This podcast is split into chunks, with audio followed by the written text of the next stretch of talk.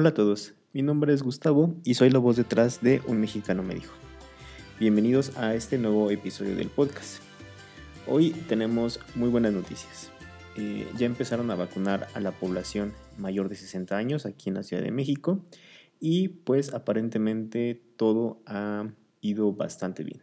Eh, tengo por ahí un par de personas que ya fueron a vacunarse y nos comentan que todo ha sido de manera bastante ordenada y pues eh, aparentemente todo sigue avanzando pues eh, bastante, bastante bien. Entonces esperemos que así siga, esperemos que así sigan también en sus países y que todos podamos salir pronto ya de esta, de esta pandemia que ya duró bastante tiempo, ya un año.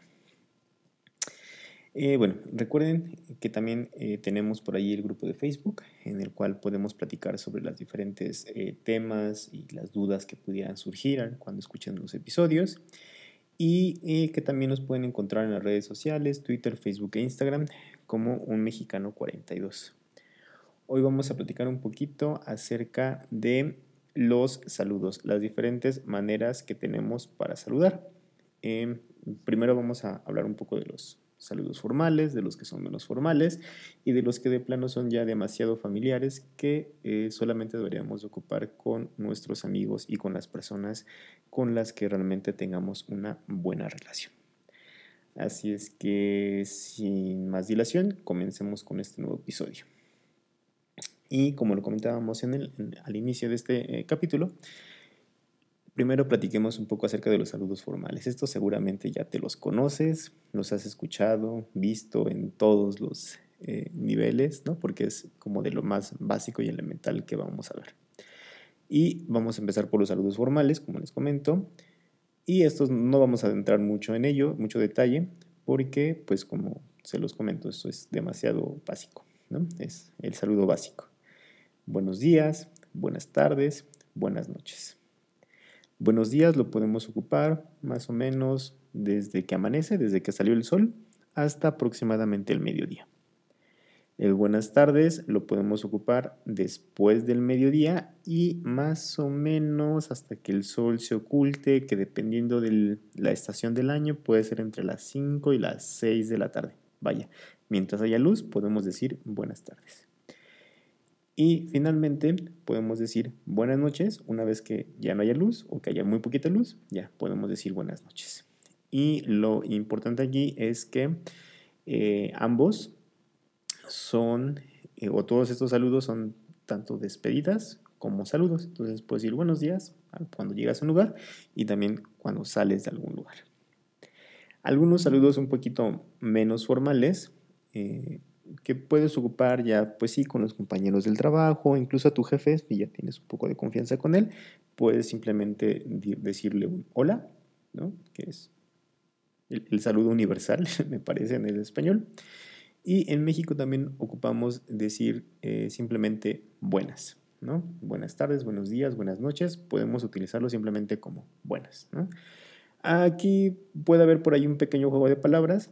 Eh, eh, muchas veces cuando una persona dice buenas, la otra persona te va a decir las tengas o alguna cosa así, que es un poquito de otro tema que eh, platicaremos en algún momento, eh, que son los albures.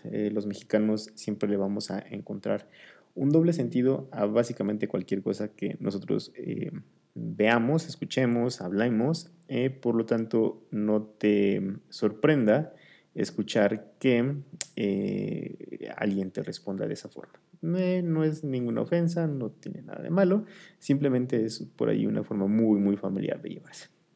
Pero puedes utilizar esa también en un entorno eh, pues un poquito menos formal.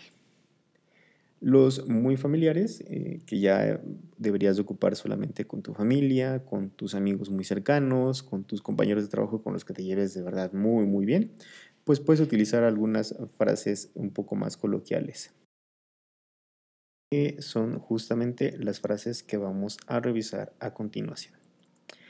Eh, comencemos con una frase muy familiar, oli, es como un diminutivo de hola, y en general la utilizan un poco más las mujeres. Eh, si eres hombre, la puedes ocupar también sin tanto problema, pero sí es una frase un poquito más em, eh, que utilizan más las mujeres, ¿no? Entonces, puedes utilizarlo también.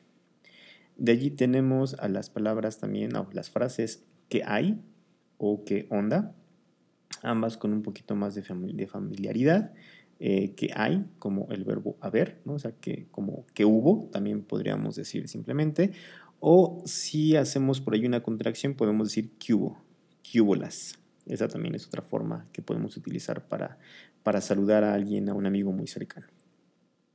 Eh, también tenemos que tranza o que pacho, eh, si son ya como muy, muy, muy, muy cercanos. Eh, podemos utilizar también esas dos, esas dos frases. Que hongo también la puedes ocupar. Y también la frase qué milagro. Esta, sobre todo, si tiene mucho tiempo que no ves a una persona o si simplemente no tenías eh, planeado encontrártelo en, a esta persona en la calle, en el transporte público, en una fiesta, en la oficina, donde sea. Simplemente puedes decir, qué milagro. Es, es, una frase que te nota sorpresa, puedes decir, hola, qué milagro, o simplemente, qué milagro, o qué milagro que te dejas ver. Eh, estas frases pues nos van a ayudar como a, denotar esa sorpresa, que, además eh, también no, esperabas ver a esta persona. Además también recuerda eh, que a los mexicanos nos gusta mucho esto de hacer diminutivos de las palabras y los saludos no son una excepción.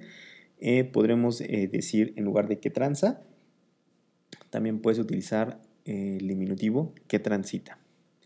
O en lugar de que hongo, que honguito, ¿no? Es, es como más o menos como un medio extraño que lo digamos de esa forma, pero también las puedes utilizar.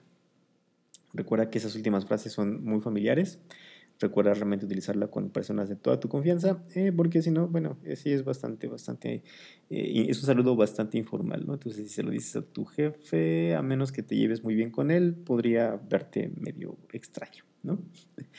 Pero bueno, eso, eso fue todo del episodio de hoy. Recuerda que en la descripción del capítulo te voy a dejar un enlace para que puedas ir a la página de Anchor FM y dejarnos un mensaje de voz con el que puedes participar en el podcast.